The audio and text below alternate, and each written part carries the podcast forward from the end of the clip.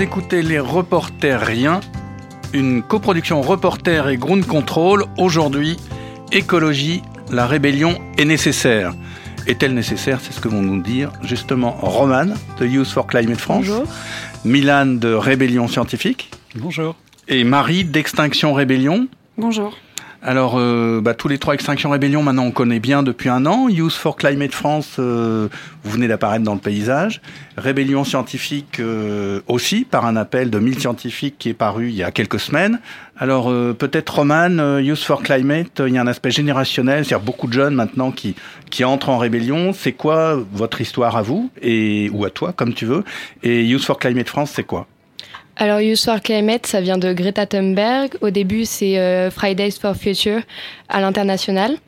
Et c'est un mouvement euh, qui a été créé en France. Euh, on voulait pas reprendre euh, le nom Fridays for Future parce que on a vite arrêté les grèves toutes les semaines le vendredi. Parce que on s'est dit qu'il n'y avait aucune réaction derrière, donc on a commencé euh, la désobéissance civile, euh, donc avec euh, Extinction Rebellion et d'autres euh, mouvements comme ça. Donc maintenant, les grèves euh, le vendredi euh, sont complètement arrêtées. Euh, on suit les grèves mondiales, mais avec cette fois une désobéissance civile et plus de marche. Extinction Rébellion, ça avait été euh, l'initiateur. Pourquoi est-ce que euh, faire Youth for Climate France et pas Extinction Rébellion Parce que euh, Youth for Climate, il y a effectivement un, un aspect générationnel. C'est vraiment les jeunes.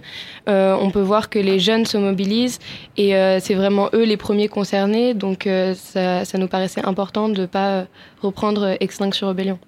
Et Extinction Rébellion, c'est quoi l'histoire Marie et qu'est-ce qui s'est passé? Alors, Extinction Rébellion, c'est un mouvement de désobéissance civile internationale qui a été créé en Angleterre en 2018. En France, on s'est déclaré officiellement il y a à peu près un an, en mars euh, 2019. Euh, c'est un mouvement qui est, euh, qui est érigé autour de dix grands principes. On pourra revenir là-dessus peut-être euh, tout à l'heure. Moi, c'est un mouvement que j'ai rejoint il y a un an et demi, donc avant la déclaration officielle du mouvement, quand on était encore un peu underground. En tout cas, on, s'organisait à partir de réunions ou d'outils en ligne. Euh, moi, c'est un mouvement que j'ai connu euh, voilà, après les blocages de ponts à Londres, ce qui m'a tout de suite parlé parce que j'étais un petit peu euh, frustrée dans mon inaction au quotidien. En tout cas, j'avais l'impression de ne pas faire assez vis- vis-à-vis de la catastrophe écologique en cours. Et euh, voilà, quand je l'ai rejoint, il y avait beaucoup de choses à construire. Maintenant, comme vous l'avez dit, on est connu et c'est assez étrange de voir ça après un an. Et euh, voilà, on a eu plusieurs phases. D'abord de, sensibilisation un petit peu du grand public, de se faire connaître. Euh, on a grandi très vite après certaines actions qui ont eu beaucoup de visibilité. Je repense au, pont de Sully en juin dernier ou à la semaine de rébellion internationale en octobre. Donc voilà, maintenant on est beaucoup plus nombreux. On crée des, liens avec d'autres organisations, notamment Youth for Climate. On est très content que les, scientifiques aient, aient appelé à rejoindre la rébellion. Et un mot important, c'est catastrophe écologique. Vous parlez même plus de crise écologique, mais catastrophe écologique. Elle est en cours. Ça n'est plus l'avenir, c'est déjà la réalité. Ah Oui, très clairement. D'ailleurs, on a, on a un axe maintenant stratégique euh, qui rejoint notre première revendication, qui est celle de dire la vérité et d'arrêter d'utiliser des mots un petit peu euh, qui reflètent pas la, la réalité aujourd'hui, qui sont par exemple changement climatique. On n'est pas sur du changement climatique, on est sur du chaos climatique. On n'est pas sur euh, de la perturbation écologique, non. On le voit aujourd'hui en France. euh, on, est sur l'hiver le plus doux jamais enregistré actuellement. Euh, on le voit à l'étranger avec les méga-feux en Australie. Enfin, les, les exemples sont tellement nombreux. Donc euh, oui, je pense que ça serait déjà une, une bonne idée, euh, notamment au sein des médias, de, de changer notre vocabulaire, de changer la façon dont on perçoit notre présent, et euh, pour nous donner une petite idée de ce que se passe l'avenir si on continue comme ça. Quoi. Et pourquoi extinction, rébellion, extinction? Extinction pour la sixième extinction de masse, tout simplement, qui est un petit peu, pour moi, le, le, le résultat de toutes ces catastrophes. Les espèces disparaissent à grande vitesse et rébellion parce que bah parce que quand toutes les espèces disparaissent, quand tous les écosystèmes marins et euh, terrestres s'effondrent, bah nous l'homme on, fait partie de, ce grand tout là quoi. Et notre survie elle est aussi menacée. Et euh, avec euh, son, lot d'inégalités sociales et de, crises sociales qui, qui s'en suivent. Euh, donc extinction rébellion parce que c'est une manière de dire qu'on n'est plus d'accord et euh, qu'on veut plus fonctionner dans, dans, ce système-là et qu'on a envie de se rebeller quoi. On a envie de se rebeller et on est prêt à engager euh, à la fois euh, notre intégrité physique parce que malheureusement aujourd'hui quand on se rebelle c'est pas sans risque et des risques juridiques qui s'en suivent, notamment en France on commence à avoir quelques procès. Mais c'est rien, encore une fois, par rapport au futur qui nous attend si on fait rien. Et puis euh, Rébellion, euh, les scientifiques ont beaucoup euh, informé finalement sur la catastrophe écologique. C'est d'abord parce qu'il y a eu cette information, un énorme travail de documentation scientifique depuis des décennies. Et puis les scientifiques se présentaient comme observateurs finalement. Ils étaient en dehors du jeu, ils, ils décrivaient, ils publiaient des papiers dans Nature, dans Science, dans les PNAS, etc. Et dans des revues scientifiques. Et puis euh, ils étaient à côté du jeu. Et puis là, ce qui vient de se passer, ce qui est en train de se passer, c'est que bah, Rébellion scientifique, un mouvement en Angleterre, et puis euh, cet appel qui a été signé, Milan, euh, par 1000 euh, scientifiques il y a quelques semaines, appelant à la désobéissance. Alors, c'est quoi l'initiative? Qu'est-ce qui s'est passé? Qu'est-ce que surtout veut dire cet appel? Alors en fait, c'est un appel qui justement tient compte du fait qu'il y a eu énormément d'appels de scientifiques. En fait, certains ont même dit qu'il y avait une littérature spécifique qui s'était développée qui s'appelait les appels scientifiques à l'humanité. Il y en a eu énormément et donc peut-être un des plus importants, c'était l'avertissement à l'humanité il y a 25 ans. Il y a eu un deuxième avertissement il y a quelques années. Ça s'enchaîne, ça s'enchaîne, à chaque fois plus effrayant, très solennel, et euh, on sait bien que les actions politiques n'ont pas du tout suivi. Et donc là, l'idée, c'était de passer à une étape supérieure, en sortant de cette neutralité, donc ce qui peut faire débat parmi les scientifiques, pour appeler, euh, de manière un peu frappante, à la rébellion. Donc précisément, on disait, on appelait les citoyens à la désobéissance civile et à la construction d'alternatives sans attendre nécessairement tout de, la part des gouvernements. Alors la jeunesse de cette tribune, en fait, c'est qu'on s'est inspiré de la tribune de lancement euh, d'Extinction Rébellion qui est parue dans Le Guardian en 2018. Et donc en fait en France on a un peu raté le coche puisque quand Extinction Rébellion s'est lancée il n'y a pas eu de tribune de scientifiques. Alors on s'est essayé de se rattraper puisqu'on est 1000, aujourd'hui on est presque 2000, dans Le Guardian c'était un petit peu moins. Et ils sont vraiment prêts à s'engager, ces scientifiques, ou est-ce que c'est un texte de plus, même si celui-là dit autre chose. Avant, en gros, il y a eu effectivement 3, 4, 5 appels de 10 000 scientifiques, 15 000, enfin voilà, mais qui disaient la situation est grave, il faut agir. Et là, vous dites autre chose, vous dites la situation est grave, il faut agir, et il faut que nous agissions en désobéissant pour contraindre les pouvoirs à l'action, en quelque sorte. Alors on va voir, on est vraiment tout jeune, là, on, a, à peine 10 jours, donc on n'a pas encore, on n'est pas un collectif, on n'est pas une association. On est en train de consulter les signataires pour euh, voir euh, de quelle manière ils sont prêts à s'engager. Pour l'instant, les retours ont l'air assez positifs. Donc la tribune, elle a appelé à rejoindre les associations. On a décidé de ne pas lister uniquement une association Extinction Rébellion, puisqu'il y, a énormément de mouvements qui travaillent depuis des décennies parfois. Donc mm. on a listé toutes les associations qui nous paraissaient faire un travail intéressant de ce point de vue-là. Les Amis de la Terre, ANV COP21, BC, Greenpeace, euh, l'ORAC. Euh. Voilà, on s'en est tenu à celles qui faisaient de la désobéissance civile ou de la construction alternative. On n'a pas cité toutes les associations, évidemment. Et donc l'idée, c'était pas de venir inventer un nouveau mode d'action, puisque c'est déjà fait très bien par plein d'associations. Donc la première idée, c'est déjà de rejoindre les mouvements, éventuellement de s'afficher euh, explicitement en tant que scientifique, en tant que caution morale. Et après, on verra si on peut développer des actions euh, spécifiques aux scientifiques, par exemple dans le domaine de la recherche, pour dénoncer des projets qui nous paraissent contre-productifs refuser de travailler pour la 5G ou pour euh, la voiture euh, autonome? Voilà, ça pourrait être ce genre de choses. Euh, aller protester contre le partenariat entre Total et Polytechnique, contre la BNP et l'Université Paris Sciences et Lettres, ce genre de choses. Alors moi, en sociologie, c'est difficile de, parler de ne pas m'investir dans la 5G, mais voilà, on va voir avec les collègues. Il y en a beaucoup qui, justement, dans leur discipline, essaient de réorienter leur recherche parce qu'ils n'en peuvent plus travailler sur des sujets qui leur paraissent absurdes. Alors concrètement, ça veut dire quoi la rébellion? C'est une question que je, je, pose à chacun et à chacune, mais Roman, Entrer en rébellion, ça veut dire quoi? C'est-à-dire se rebeller contre le gouvernement qui est en place aujourd'hui, se rebeller contre le système qui est mis en place aujourd'hui, finalement se rebeller contre toute notre société qui est finalement basée sur euh, quelque chose qui ne marche pas avec, euh, avec effectivement la, la catastrophe écologique en cours. Mais ça c'est le désaccord, mais comment on manifeste la rébellion? Bah, par des actions, en tout cas aujourd'hui, on, on, essaye de le faire par des actions euh, de désobéissance civile. On l'a fait euh, avec des manifestations. Euh, en tout cas, on, les, on, essaye de le faire avec tous les modes d'action possibles aujourd'hui. Récemment, il y a eu une action d'occupation de BlackRock, un, fonds de pension d'origine américaine qui s'intéresse à la retraite par capitalisation et qui investit beaucoup de ses fonds dans des industries fossiles ou des industries productives. Donc là, qu'est-ce qui s'est passé? Il y a même eu un débat. Vous, y étiez euh, Romane, à cette action? Personnellement, j'y étais pas parce que j'avais un empêchement, mais par contre, euh, je soutiens complètement cette action puisque de toute façon, on est à l'origine de, ça. Alors BlackRock, euh, nous, on est contre la réforme des retraites aussi. On estime que le social et, l'écologie, c'est complètement lié. Et puis aussi, effectivement, parce qu'ils investissent énormément de fonds dans les énergies fossiles, malgré leur dire qu'ils sont, qu'ils sont écologiques, etc. C'est seulement du greenwashing. Et on a essayé de le montrer par cette action. Extinction Rébellion, c'est quoi concrètement la rébellion, la désobéissance civile au-delà des mots? Ça veut dire quoi? Qu'est-ce qu'on fait? Très concrètement, on, a, on, a, une petite spécialité sur le blocage de ponts dans Extinction Rébellion. Euh... Les ponts du Châtelet, par exemple, le pont de Sully. Le pont de Sully, ou à Londres, ils, ont fait ça très bien aussi à, leur début. Donc ça, c'est plus généralement occuper des places publiques, créer de la perturbation en, bloquant une circulation automobile qui souvent est très néfaste, euh, récupérer cet espace public pour euh, faire vivre d'autres modes démocratiques et pour surtout récupérer une forme de pouvoir. À Châtelet, par exemple, on avait des assemblées euh, dites citoyennes qui pouvaient débattre de, plein de questions différentes, que ce soit bah, quelles sont les solutions, quelles sont les alternatives, comment est-ce qu'on s'organise collectivement. Ça peut être aussi des actions plus directes de, bah, de blocage de chantier. Récemment, Extinction Rébellion et, d'autres collectifs ont mené un blocage contre la Farge, contre les grandes cimenteries en, en Ile-de-France.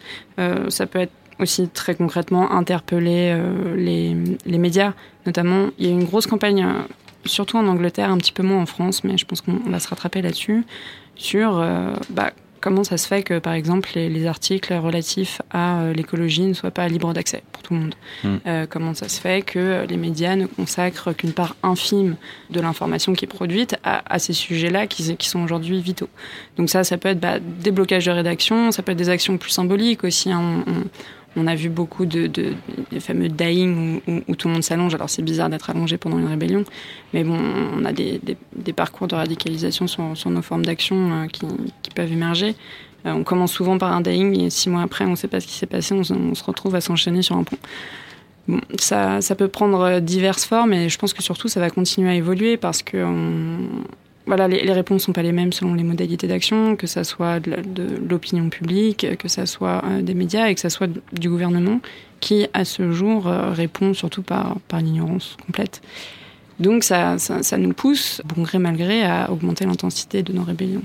Alors, vous écoutez Les Reporteriens, c'est coproduit par Reporter, média en accès libre, sans publicité, sans actionnaire, et qui parle d'écologie tous les jours, avec Ground Control. Alors, Frédéric Cory a été interviewé quelques flâneurs de Ground Control. Il leur a posé la question, est-ce que vous seriez prêt à vous engager, vu la gravité de la catastrophe écologique? Je suis en train de monter une épicerie vrac pour euh, permettre aux gens de faire leurs courses euh, entièrement dans une épicerie euh, en réduisant le maximum euh, leurs déchets. Quoi. Je continue sur mes lancers de tri sélectif, de faire gaffe à l'eau. Bah, on fait plein de petits gestes avec la douche, avec le recyclage, etc. Mais j'attends à ce qu'il y ait voilà, des contraintes politiques, pour qu'il y ait des lois qui soient faites, pour qu'on nous force à faire des choses à la limite, tous ensemble. Euh, personnellement, je pense pas que ça viendra de chacun d'entre nous. J'y crois pas beaucoup. Enfin, c'est pour nous tous en fait. On le fait pour nous tous, peu importe les riches, les pauvres, euh, peu importe euh, d'où on vient, c'est pour tout le monde. Je soutiens par exemple quelques actions de Sea Shepherd, les Extinctions Rébellion. Hein. Je suis allé passer une nuit à Châtelet, le moment où ils sont regroupés à Châtelet. moi, j'ai participé à une action d'Extinction Rébellion. J'ai pas été hyper convaincu non plus par, par l'efficacité de, ce truc. Je trouve que c'est une action démonstrative. J'aimerais plutôt aller vers des actions de réappropriation genre euh, débrancher des panneaux de pub ou euh, faire du cassage de pub ou ce genre de truc. Est-ce que en fait ça, ça va avoir un impact sur les gens? Est-ce que ça va avoir un impact sur... Je suis pas sûr de ces résultats-là. Bah, nos amis, en 50 secondes, ils disent pas mal de choses. Alors, petit geste, ben, il faut que la loi nous contraigne ou nous force, euh, nous force, c'est le mot qui a été employé. Et puis, euh, ben, il faut avoir des actions plus plus radicales. Euh, est-ce que XR, Extinction Rébellion, c'était assez efficace? Alors, je sais pas, un mot sur les petits gestes quand même. Roman, qu'est-ce que vous en pensez? Ben, on peut voir effectivement une un, un crescendo dans leurs phrases. on part des éco-gestes, des, des petits gestes du quotidien qu'on a tous fait au début et euh, on se disait que euh, à notre échelle, de toute façon, c'est tout ce qu'on pouvait faire. Et puis, euh, en fait, à force de réflexion, à force de discussion avec des gens, on peut voir que évidemment, ça suffit pas et que évidemment, c'est pas en triant nos déchets, ce qui est bien quand même, mais qu'on arrivera à un vrai changement. Et donc après, on peut voir qu'effectivement, il y en a qui sont prêts à, à se rebeller contre ce système. Et le vrai changement, il arrivera comment alors? Bah, je suis pas sûre que quelqu'un ait la réponse là-dessus. Le problème, c'est que si on, si on attend, comme disait le monsieur, euh, d'être contraint, euh, je pense que bah, on ne sera pas vivant pour le voir. quoi. Donc, euh, ouais, je rejoins Roman sur le fait que les petits gestes, ils sont nécessaires, mais ils sont pas suffisants et qu'il faut surtout arrêter de faire peser la, responsabilité de, des catastrophes en cours sur, sur, sur le commun des mortels. Après, euh, le changement, bah, en fait, on ouais, on n'a pas la solution. Après, ça ne veut pas dire qu'il ne faut pas essayer et qu'il ne faut pas essayer de manière plus radicale. Et je, je souligne qu'on fait de l'antipub. Hein on décroche des pubs, mais j'invite euh, ce, monsieur à nous rejoindre là-dessus. Il y a beaucoup dans les différents textes de, vos trois organisations, enfin trois organisations, je ne sais pas si Rébellion Scientifique est une organisation, d'ailleurs je ne sais même pas si XR et Youth for Climate, vous êtes une organisation, si on a le temps on y viendra, parce qu'il y a un enjeu aussi de non-hiérarchie, de fonctionnement horizontal, de, voilà, aussi de réfléchir l'action collective en dehors du système de pouvoir. Mais justement, dans chacun de vos textes, vous, vous en appelez aux gouvernants, vous en appelez, nous demandons par ailleurs au pouvoir public de dire la vérité. Euh, ça, c'est les mille scientifiques. Euh, XR, il faut que le gouvernement euh, agisse. Comment on se situe par rapport au pouvoir, par rapport au gouvernement, Milan? En fait, dans la demande de vérité, on peut reconnaître la revendication de, l'Extinction Rébellion, puisqu'on a repris la, tribune qui, était, qui reprenait ces trois principes. Nous, on a pris une, double approche, comme je disais au début, c'est que d'un côté, on, on appelait la désobéissance civile pour obliger les gouvernements à prendre des actions fortes, parce qu'en fait, on sait bien que c'est que par un changement de système assez radical qu'on arrivera à changer les choses, c'est pas avec les petits gestes évidemment, mais même pas avec des demi-mesures. Mais de l'autre côté, en tant que scientifique, on avait aussi appelé au développement d'alternatives et on essaie aussi d'être exemplaire pour montrer que le changement est possible, pas seulement avec des petits gestes, mais avec des actions qui sont un peu plus substantielles. En fait, c'est un mouvement qui est parti euh, tout d'abord des, climatologues et des, milieux qui travaillent sur le climat, où en fait ils ont réalisé qu'ils parlaient beaucoup, ils avertissaient l'humanité, ils parlaient beaucoup des dangers, mais en fait, pour aller à ces colloques où ils travaillaient sur le climat, ils y allaient en avion.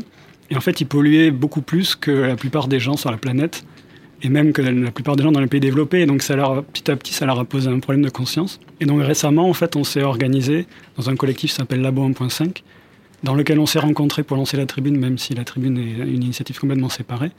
Et l'idée, en fait, c'est de réfléchir en profondeur aux pratiques de recherche et de voir comment on peut les modifier, modifier les modes d'évaluation, les incitations d'institutions, pour ne pas avoir à polluer inutilement. Donc ça commence par l'avion, mais ça peut aussi concerner les, missions, par exemple les missions en mer par bateau, les gros équipements qui sont très consommateurs en énergie, voilà. Et aussi poser la question de, l'utilité de la recherche et de la manière dont on décide de, faire de la recherche. Parce qu'en ce moment, la, recherche fonctionne de manière assez étrange. Il y a un mouvement qui s'est organisé contre la, loi de programmation pluriannuelle de la recherche qui est en cours, dont on peut parler aussi, qui est une forme de, rébellion, une forme de grève en ce moment. donc on pense qu'on en, retravaillant en profondeur les pratiques de recherche au niveau d'une profession, on peut aussi montrer l'exemple, avoir un effet qui n'est pas négligeable à notre niveau en tout cas, pour montrer qu'on ne se contente pas de parler et d'aller manifester, on peut aussi changer les choses. Et je pense que dans d'autres professions, ça pourrait être intéressant d'essayer de répliquer cette démarche, dans des professions où on a les moyens, on a des marges de manœuvre. Et Extinction Rébellion, cet appel au pouvoir public, euh, il reste au fondement de votre manifeste presque? Bah, Au pouvoir public et pas seulement, parce qu'on interpelle aussi les entreprises, les grands médias. Après, je pense que c'est surtout la, première revendication sur euh, le fait de dire la vérité. Euh, si on va actuellement sur le, site du ministère de l'écologie, bon, bah, on n'est pas vraiment au courant que, ça se passe mal. Hein. Et c'est quasiment criminel, en fait, ce, ce, manque d'information envers les citoyens notre demande, elle est surtout, euh, je pense, vis-à-vis des gouvernements, de, redonner le pouvoir aux gens. C'est, l'objet de notre, quatrième revendication sur le fait de réparer la démocratie et de créer des, des assemblées citoyennes qui soient pas seulement consultatives, mais qui ait le pouvoir d'appliquer les solutions qu'elle rencontre. Parce qu'en fait, les, les, gens, ils sont experts de leur propre situation, ils sont experts de, de leur capacité, ils sont experts de leurs besoins. Et je pense que ça serait vraiment une très bonne idée de, leur permettre de, bah, de s'auto-organiser, en fait, vis-à-vis de la catastrophe en cours, que ça soit en, en rédigeant eux-mêmes leur plan d'urgence, en rédigeant eux-mêmes leur plan de résilience dans les communautés où, où ça, où ça se fait, ça. Mais là, on est, on est sous Monsieur Macron en France, euh, sous Trump aux ah États-Unis, sous euh, Bolsonaro au Brésil. Vous croyez vraiment que Macron et toute son équipe, tout son gouvernement, tout son parti, euh, ils vont dire ah ouais, Extinction Rébellion, Use for Climate, là, ils sont convaincants. tous les liens et toutes les informations qui sont données par les scientifiques, ouh là là, c'est grave, on n'avait pas compris, on va changer. ah oui, ils bloquent le pont, bah oui, c'est impressionnant. allez, ouais, vas-y, Milan. et après Marie. Un truc intéressant qu'on a qu'on a arraché grâce à tous les mouvements, mais aussi aux gilets jaunes de manière assez étonnante, c'est la Convention climat, qui est la Convention citoyenne pour le climat, qui me semble un peu la seule bonne idée qu'a eu Macron peut-être. On va voir ce qu'elle va donner, mais On voit que quand on prend des citoyens euh, au hasard et qu'on les expose à des informations euh, précises et neutres qui leur permettent de discuter entre eux, ils sont beaucoup plus inquiets qu'ils l'étaient avant d'entrer dans le, dans le, dispositif et qui proposent des solutions qui, à mon avis, seront beaucoup plus radicales que ce que Macron pouvait imaginer à l'avance. Dans la tribune, on, on, trouve que cette initiative est assez intéressante. Après, évidemment, euh, tout dépendra de l'application qu'en fera le gouvernement. Et donc c'est pour ça qu'il faut mettre la pression, notamment en ce moment, euh, par tous les moyens possibles. Marie, l'extinction rébellion? Ouais, non, bien sûr qu'on n'y croit pas. Euh, mais d'ailleurs, c'est pour ça qu'on déploie de l'énergie et du temps hein, pour monter des actions directes et des, des mouvements euh, désobéissance civile. Je suis d'accord que la Convention citoyenne pour le climat, c'est une belle initiative et on, on, la suit de près avec Extinction Rébellion. Et on est surtout en train de réfléchir à comment obliger le gouvernement à appliquer les, les conseils qui vont en émerger. Quoi. Je suis à peu près convaincue qu'on va avoir droit à un, tour de passe-passe, malheureusement. Mais euh, en tout cas, nous et j'espère les autres mouvements pour le climat et euh, la biodiversité seront là pour rappeler au gouvernement que bah non, en fait, c'est pas exactement comme ça que ça se passe. Et puis quand même, les, gens ont du pouvoir, il, faut leur rappeler, euh, je, reviens sur, la, sur les questions de démocratie directe, rien n'empêche quelqu'un de dire, bah moi, à l'échelle de mon quartier, je vais, je vais monter un, un conseil. Là, je vais monter un conseil, comment est-ce qu'on s'auto-organise là, ici, maintenant, pour prendre des décisions qui nous permettent d'avancer et d'aller mieux, quoi. Roman je pense que au niveau, enfin euh, personnellement et au niveau du mouvement, on a on a plus confiance, euh, on, on, ne leur fait plus confiance. Effectivement, on leur propose pas quelque chose, on veut les obliger à, à le mettre en place parce que euh, on est sûr que de toute façon d'eux-mêmes ils verront pas euh, nos actions et ils se diront euh, on va changer, etc. Et c'est pour ça qu'on veut on veut les obliger et non pas leur proposer quelque chose. Rébellion ou est-ce qu'il faut ne fallait pas dire révolution? On verra dans six mois. je sais pas. Alors il y avait une autre euh, dans les sons qu'a recueilli Frédéric Horry, il y avait aussi euh, la mise un peu en question de, de l'efficacité des actions. Euh, il y avait le, le, le, un des derniers personnages qui nous disait oui j'ai suivi, j'ai même été euh, une nuit euh, sur le pont du Châtelet, euh, donc c'était en octobre 2019, hein, une occupation organisée par Extinction Rébellion France et qui avait occupé euh, le, la place du Châtelet euh, pendant une semaine et puis qui a pas donné grand chose et la personne qu'on a entendu disait euh, pas convaincue par l'efficacité je préfère des actions plus directes abîmer des, panneaux de pub ou en tout cas les empêcher. Bah ouais Marie. Bah, je pense que c'est une réflexion qu'on a tous eu euh, toutes et tous eu euh, en interne. Euh, j'ai été pas mal investi sur, sur l'organisation de l'occupation de la place du Châtelet et, c'est vrai qu'après bah, des mois de préparation une semaine assez exténuante on, sort la tête de l'eau et on se dit pas qu'est-ce qui s'est passé en fait? Rien et on a à peu près eu le, même cheminement que, ce monsieur là c'est bah en fait il faut taper plus fort.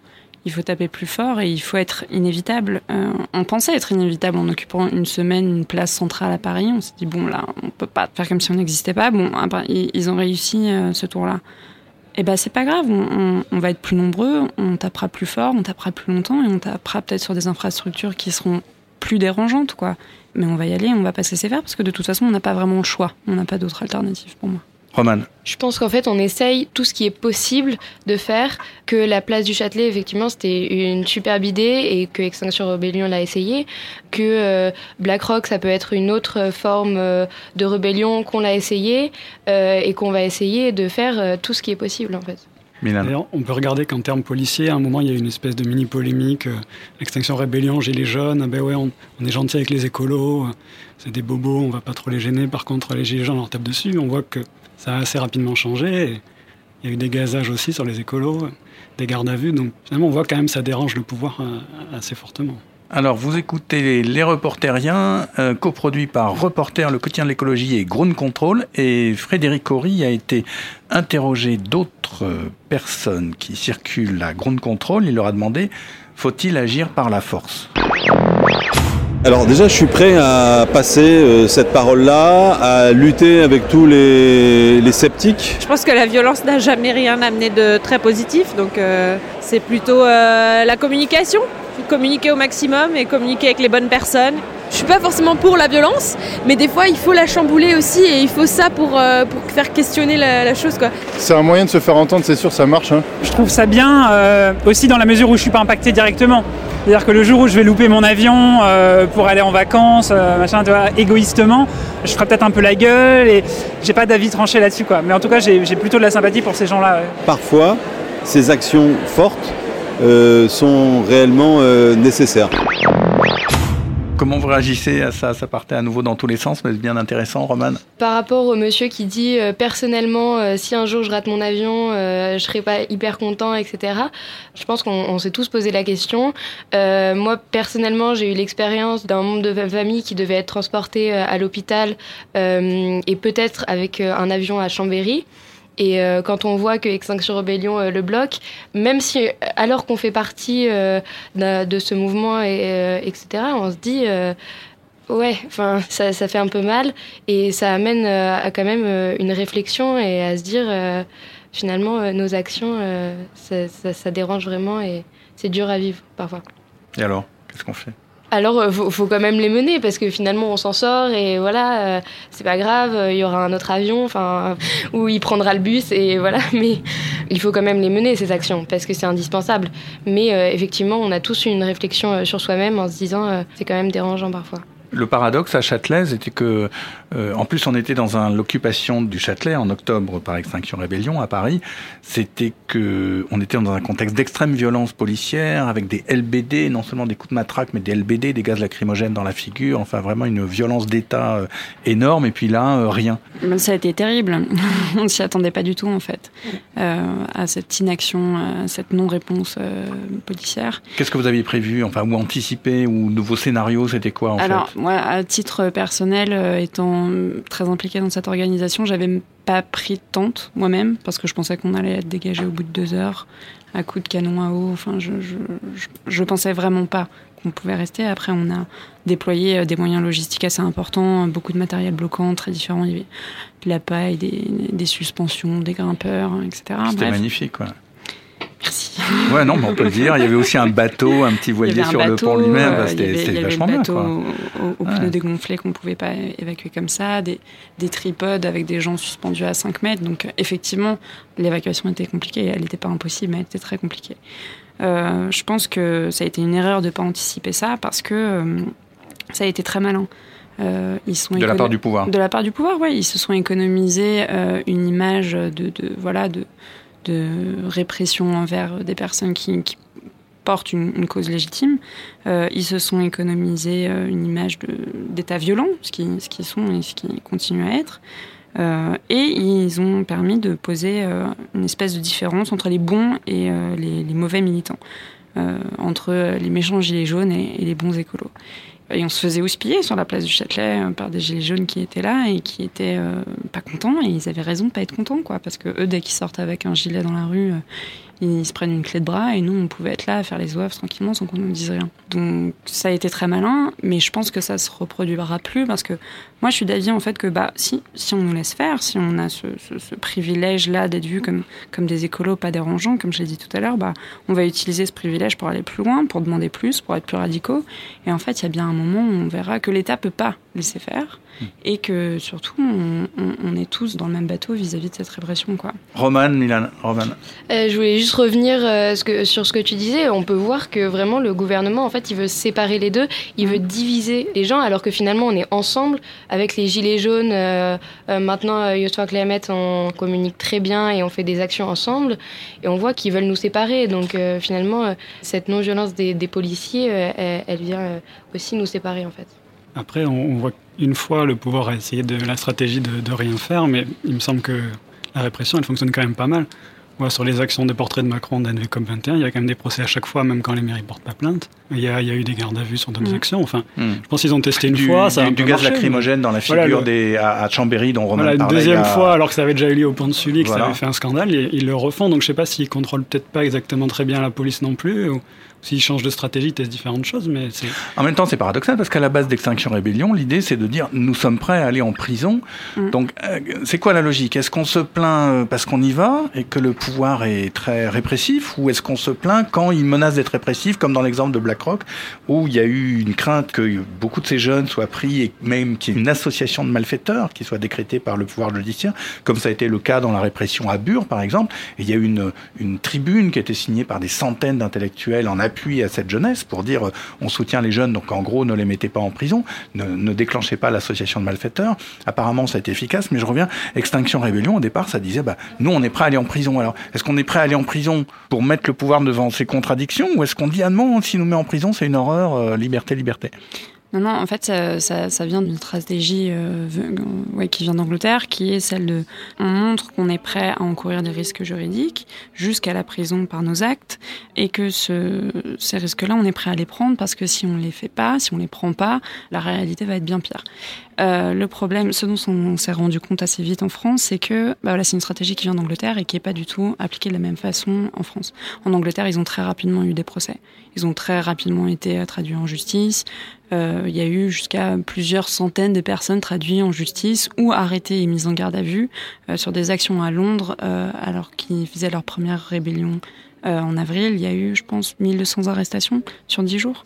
On n'a jamais eu euh, plus de deux arrestations sur une action d'extinction de rébellion. Pourquoi? Parce qu'il y a deux stratégies différentes. L'Angleterre, il, judiciarise euh, les militants et en France, on est sur une répression physique. On est sur une répression physique et policière. Euh, sur le pont de Sully, quand on s'est préparé, autant on avait un brief juridique long comme le bras et on avait briefé tout le monde, autant on avait deux sérum filles qui se battaient en duel parce qu'on ne s'attendait pas à cette réaction-là, vraiment.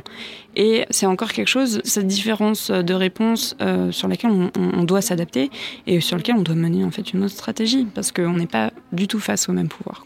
Roman de Youth for Climate France. Euh, je pense qu'on ne peut pas se plaindre euh, de finir en procès ou, d'avoir une garde à vue, mais on peut se plaindre de prendre du gaz euh, en pleine figure. Il y a une différence entre le judiciaire et la répression policière. J'ajouterais que les, personnes qui se présentent à une action de désobéissance civile et qui savent à quoi elles s'exposent, en fait, c'est un, spectre de, personnes très très large. Ça peut être des, des, personnes très jeunes, ça peut être des personnes euh, très âgées, ça peut être des personnes qui ont tout un tas de métiers différents. Euh, les personnes qui sont prêtes à encourir des risques physiques et à globalement à se faire malmener par la police, bah, soudainement, ça, ça réduit très très largement le spectre. quoi. Et euh, c'est une question d'inclusivité aussi, de permettre à toutes les personnes qui le souhaitent d'aller en procès pour la planète si elles le souhaitent. Moi, j'ai été très étonnée au début de voir, euh, par exemple, parmi des, des centaines de personnes qui se présentent à un briefing pour une action, euh, demander juste à, à, main levée euh, qui est prêt à encourir des risques juridiques là-dessus. Il y a 80% des personnes qui lèvent la main, quoi. Et les, personnes sont déterminées là-dessus. Et euh, il faut s'adapter et continuer comme ça. C'est une question qui va se poser pour les scientifiques. On va, on va devoir la traiter rapidement. C'est que la plupart sont fonctionnaires ou aspirent à devenir fonctionnaires. Ils sont même prêts à se battre difficilement dans des concours pour devenir fonctionnaires. Et donc c'est vrai que prendre des risques juridiques, il va falloir discuter, ça va être une discussion intéressante. Alors on écoute les reporteriens de Reporter et Gun Control avec euh, Roman de Youth for Climate France, Milan de Rébellion Scientifique et Marie de Extinction Rébellion. C'est quoi la stratégie maintenant du, du, du mouvement écolo euh, engagé et rebelle dont vous êtes quelques-uns des représentants aujourd'hui? Pour Extinction Rébellion, la, la stratégie jusqu'alors, c'était euh, de se faire connaître, c'était d'être plus nombreux, parce que quand je suis arrivée, on était 30, et euh, c'était de visibiliser notre message et nos revendications. Donc là-dessus, euh, notamment après la semaine à, à Châtelet, euh, les actions d'Italie 2 et devant l'Assemblée nationale, on a, plutôt réussi notre coup. En tout cas, on est plutôt content de ça. Face à l'absence de réaction euh, du gouvernement, on, définit une nouvelle stratégie là qui va s'appliquer pour les pour les prochains mois. On garde cette logique là de d'action coordonnée à l'international pour une période qui tombera probablement début mai. Et avant ça, on a envie d'utiliser cette visibilité qu'on a pour soutenir euh, notamment des luttes locales, euh, soutenir des aides, soutenir des luttes contre des grands projets inutiles. Et vu que visiblement on ne dérange pas assez, euh, on aimerait euh, vraiment axer nos, nos actions euh, de façon plus directe et de façon plus compte-point sur des infrastructures polluantes, euh, des euh, infrastructures énergétiques, des lieux de transport, etc. Et pour Youth for Climate? Pendant un moment, on s'est attaqué euh, d'abord euh, aux consommateurs, c'est-à-dire qu'on est allé euh, dans des centres commerciaux, euh, par exemple à Italie 2 pour Extinction Rebellion, mais pour for Climate, euh, on était allé euh, au 4 temps à la Défense. On a eu deux réflexions. Premièrement, que c'était pas le bon public de viser. On a fait un mauvais choix en allant euh, à la Défense. Et euh, que deuxièmement, c'était plus le consommateur qui devait être euh, mis en cause, mais euh, les entreprises qui sont derrière, euh, le gouvernement qui est derrière. Et donc aujourd'hui, euh, comme on a pu le voir avec BlackRock notamment, euh, on s'attaque euh, à la source, on va dire. En tout cas, on arrête de s'attaquer aux consommateurs. C'est la finance, la source, c'est les banques, l'argent, le pouvoir financier. Euh... Alors les, les banques, euh, effectivement, c'est dans nos têtes que forcément les banques ont un gros pouvoir à jouer là-dedans. Et pour les scientifiques, c'est quoi la stratégie, Milan? Alors la première stratégie, c'est de soutenir les autres, déjà dans leur stratégie. un peu la réponse facile. C'est pas négligeable parce que les, les, les, scientifiques, vous avez une aura de, voilà, donc de sérieux, de, enfin vous parlez au nom de la science. Alors euh, tout de suite aussi on fait de montrer qu'on ne peut plus s'en tenir simplement à un avertissement et donc du coup de sortir euh, dans l'arène politique pour montrer que l'heure est grave et qu'on s'en sentirait limite complice de, de continuer à se contenter juste d'avertissements et de rapports. Puis en même temps, vous dites, euh, je relis de, de la tribune, hein, des, l'appel des mille scientifiques, les objectifs de croissance économique qu'il défend, le gouvernement, sont en contradiction totale avec le changement radical de modèle économique et productif qu'il est indispensable d'engager sans délai. Ça veut dire quoi? Vous êtes décroissant? On voit bien que le gouvernement est totalement euh, schizophrène sur la question puisqu'il essaie de récupérer un petit peu l'électorat écologiste euh, en faisant quelques actions. Et puis de l'autre, euh, ce qu'on dénonce, c'est qu'on voit bien que toute la politique en fait du gouvernement est fondée sur l'idée qu'il faut euh, augmenter la croissance au maximum en libéralisant autant que possible. Et ça, clairement, c'est pas compatible. Pour nous, c'est évident qu'on doit au minimum stabiliser la consommation d'énergie et on peut pas continuer à inventer des technologies qui sont totalement superflues. Donc on parlait de la 5G qui en fait va avoir des usages qui nous paraissent très nébuleux. On peut connecter des, des frigos, des fours, avoir une résolution incroyable sur un téléphone portable, mais à quoi ça va servir? On prétend que ça pourrait servir à des opérations euh, à distance, mais en fait, on pourrait déjà le faire dans les hôpitaux alors qu'on est en train de détruire l'hôpital public. Enfin, déjà arrêter, casser ce système qui crée toujours de nouveaux besoins et qui du coup augmente les flux de données, les consommations d'énergie. Déjà, si on pouvait le stabiliser, ce serait pas mal. Et après, évidemment, si on pouvait le décroître ou au moins profiter des économies d'énergie qu'on arrive à développer, ça, ce serait déjà un, un, premier, un premier pas. Comment vous voyez l'avenir, euh, tous les trois Marie? Ah, C'est une question compliquée. Euh, J'avoue que moi, j'ai, enfin, depuis que je suis investie euh, comme ça dans Extinction Rébellion, j'ai un petit peu euh, arrêté de me poser la question parce que je pense que c'est une question qui m'angoissait énormément. J'ai arrêté de travailler, j'ai arrêté mes études pour, pour me lancer là-dedans. C'est bien parce que je croyais plus en, en, ce que tous ces milieux-là me, me, m'apportaient, quoi. Ou me promettaient, en tout cas. Je, je sais pas, j'aimerais croire à, à un avenir un peu plus. Non, honnêtement, je suis assez pessimiste. Je suis assez pessimiste. Je ne sais pas si vous avez déjà lu cette, cette étude qui est traduite en français qui s'appelle La Terre inhabitable.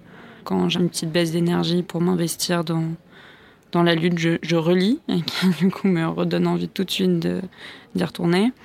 J'espère en tout cas qu'on ne sera pas dans une situation euh, telle, mais, euh, mais je, je, suis assez pessimiste. Le remède, c'est l'action bah, En tout cas, personnellement, pour moi, oui. Collectivement, je pense aussi peut-être pas sur cette forme-là très précise de monter des actions forcément, mais, euh, mais euh, je pense que oui, s'organiser déjà collectivement, rencontrer des gens qui sont dans les mêmes, dans les mêmes perspectives ou en tout cas qui ont déjà les mêmes angoisses, ça fait du bien et qui répondent un petit peu de façon similaire euh, par l'engagement ou en tout cas par d'autres modes d'organisation de vie. Il y, a, mille et une façons d'y répondre, je pense. Mais en tout cas, pour moi, le remède, c'est très clairement l'action. L'avenir, Milan, le monde dans 10 ans?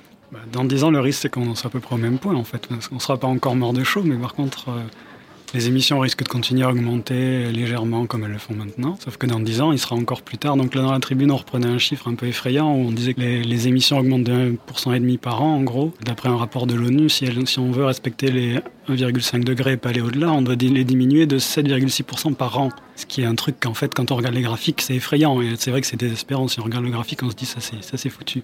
Du coup, si dans 10 ans on l'a pas fait, ce sera, ça sera clairement abandonné. Donc un, un degré et demi, a priori, c'est mal barré. On peut viser 2. Avec les accords de la COP 21, c'est plutôt 3 pour l'instant, mais il faudrait déjà les respecter. Donc, euh, mais c'est plutôt à plus long terme, 2050-2100, où là, effectivement, c'est très angoissant si la situation évolue pas.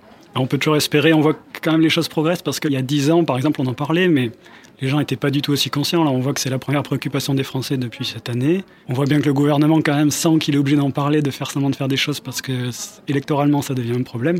On peut peut-être espérer que dans 10 ans, on, aura progressé. Après, il y a la France, puis il y a les autres pays. Donc, c'est pas, pas gagné partout non plus. Et Roman, alors je, révèle que vous avez 14 ans, donc dans 10 ans, vous aurez 24 ans. Et 24 ans, c'est encore extrêmement jeune, peut-être plus jeune que tous les autres membres dans le studio, à peu près. Bah, je pense qu'au nom du mouvement, on peut se dire qu'on a encore de l'espoir. Euh, voilà, mais personnellement, je pense qu'ici, on fait tous à peu près de l'éco-anxiété. Moi, j'aurais fait euh, le maximum qui était euh, en mon pouvoir. C'est horrible de dire ça, mais euh, moi, quand on me dit qu'est-ce que tu veux faire plus tard, ça m'importe peu parce que euh, j'ai l'impression que de toute façon, j'aurais jamais fini mes études. Quand on me dit comment tu vas appeler ton enfant, je n'aurai pas d'enfant de toute façon. Euh, je me projette jamais euh, avec euh, un enfant. et si par miracle on arrive à un âge où, je pourrais en avoir un, jamais j'enfanterai. Pourtant, c'est horrible de dire quelque chose comme ça en fait. Donc, je suis assez pessimiste aussi. Est-ce qu'il n'y a pas quand même ce que disait euh, Marie ou Milan, je me rappelle plus, c'est quand même il y a dix ans, il y a dix ans, on n'avait pas ce niveau de conscience. Il y a aussi quelque chose qu'on a à peine effleuré dans la discussion, c'est que bon, bah, il y a, il y a vos mouvements, une génération et d'ailleurs aussi des gens beaucoup plus âgés qui, qui s'investissent et qui s'engagent parfois plus dangereusement que ça n'était le cas récemment. Mais il y a aussi les gilets jaunes, il y a aussi euh, là, là, les grandes marches euh, du climat le 14 mars, il va y avoir des gilets jaunes. Il va aussi y avoir euh, les comités justice pour Adama et les autres victimes dans les quartiers populaires des violences policières. Donc il y a aussi l'idée que on se réunit peu à peu. Il y a une conscience plus grande, il y a un engagement plus grand, il y a peut-être une compréhension que tout le monde est dans le même bateau, en tout cas les euh, ceux qui sont euh, sous la domination des, puissants. Donc est-ce que ça, ça donne pas euh, de l'espoir, en tout cas de l'énergie, que ça, ça fait changer les choses? Bah, de, de l'énergie, c'est sûr. Moi, je rêve d'un énorme magma de lutte sociale et, et écolo, et enfin, juste qu'on se réunisse toutes et tous, quoi. Donc, si, si, de, l'énergie, c'est clair, pour inventer euh, d'autres modes d'action. Moi, moi, j'a- j'adorerais monter une action anti-autoritaire, je sais pas quoi elle pourrait ressembler. Pose des questions, mais j'a- j'a- j'adorerais monter des choses comme ça. Je pense que il, il faut en tout cas vraiment euh, travailler sur ce lien, travailler sur euh, sur notre intercompréhension, travailler sur euh, sur notre solidarité aussi, notre solidarité très pratique, quoi, dans ces luttes et autre part. Ouais, moi c'est plus euh, comme comme dit Romain, je me dis bah si, si on a fait cet effort-là, au moins on sait qu'on aura un petit peu tout donné, quoi. Et ça serait déjà en soi une réussite de recréer des liens entre des catégories sociales qui se parlent pas ou qui se parlent peu euh, et qui regardent tous un peu vers, le même oppresseur. Donc ça, ce serait déjà une, grande victoire. Après, euh, est-ce que ça va suffire? Bah, On sait jamais trop, quoi.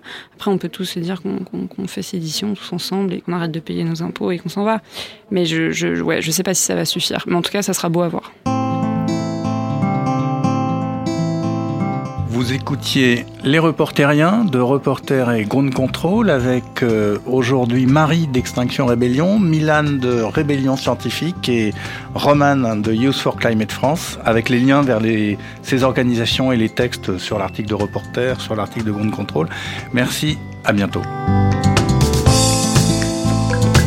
Les Reporteriens, un podcast de Grande Contrôle réalisé avec Reporter, le quotidien de l'écologie. À écouter sur toutes les plateformes de podcast.